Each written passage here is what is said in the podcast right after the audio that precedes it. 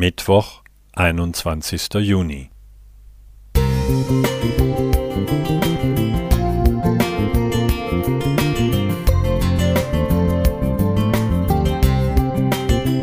Ein kleiner Lichtblick für den Tag.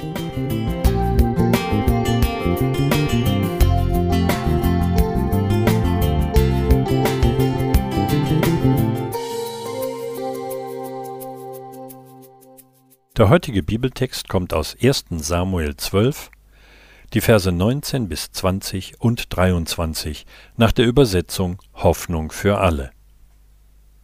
Sie flehten Samuel an, Bete doch für uns zum Herrn, deinem Gott, dass wir nicht sterben. Wir haben schon so viele Sünden begangen, und jetzt haben wir es auch noch gewagt, einen König zu verlangen. Ihr müsst keine Angst haben, beruhigte Samuel das Volk. Ihr habt zwar ein Unrecht begangen, doch seid von jetzt an dem Herrn treu und dient ihm vom ganzen Herzen. Auch ich werde weiterhin für euch beten. Denn wenn ich damit aufhörte, würde ich Schuld auf mich laden. Das zwölfte Kapitel im ersten Buch Samuel ist in einigen Bibelübersetzungen mit Samuels Abschiedsrede überschrieben.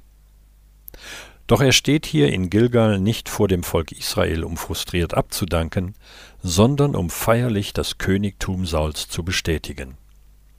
Eine Frustreaktion hätte man durchaus nachvollziehen können, verlor er doch durch ein Volksbegehren sein Richteramt.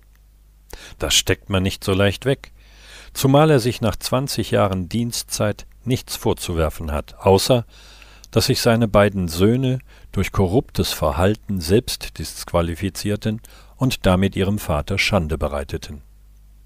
Danach wollten die Ältesten Israels unbedingt auch einen König, wie alle anderen Völker ringsumher. Samuel war strikt dagegen, doch Gott tröstete ihn. Sie haben nicht dich, sondern mich verworfen so gehorche nun ihrer Stimme. 1. Samuel 8, die Verse 7 und 9. Das bedeutet doch, Samuel, nimm das Ganze nicht zu persönlich und lass es gut sein. Ab jetzt wird ein neues Kapitel Geschichte geschrieben. Sei gespannt darauf, was künftig geschieht, und bleibe allen Entwicklungen positiv zugewandt.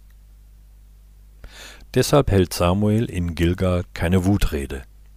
Vielmehr versichert er dem Volk weiterhin seine Anteilnahme und treue Fürbitte. War das nicht ein Sieg vergebender Liebe über all den erlebten Kummer in der Vergangenheit? Sein Beispiel will auch uns Ansporn sein, mit Zurückweisungen und Enttäuschungen im Sinne Gottes umzugehen.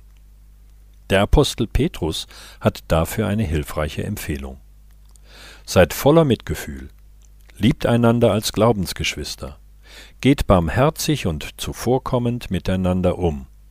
Vergeltet Böses nicht mit Bösem und Beschimpfungen nicht mit Beschimpfungen, im Gegenteil. Segnet, denn dazu hat euch Gott berufen. 1. Petrus 3, die Verse 8 bis 9. Jürgen Schammer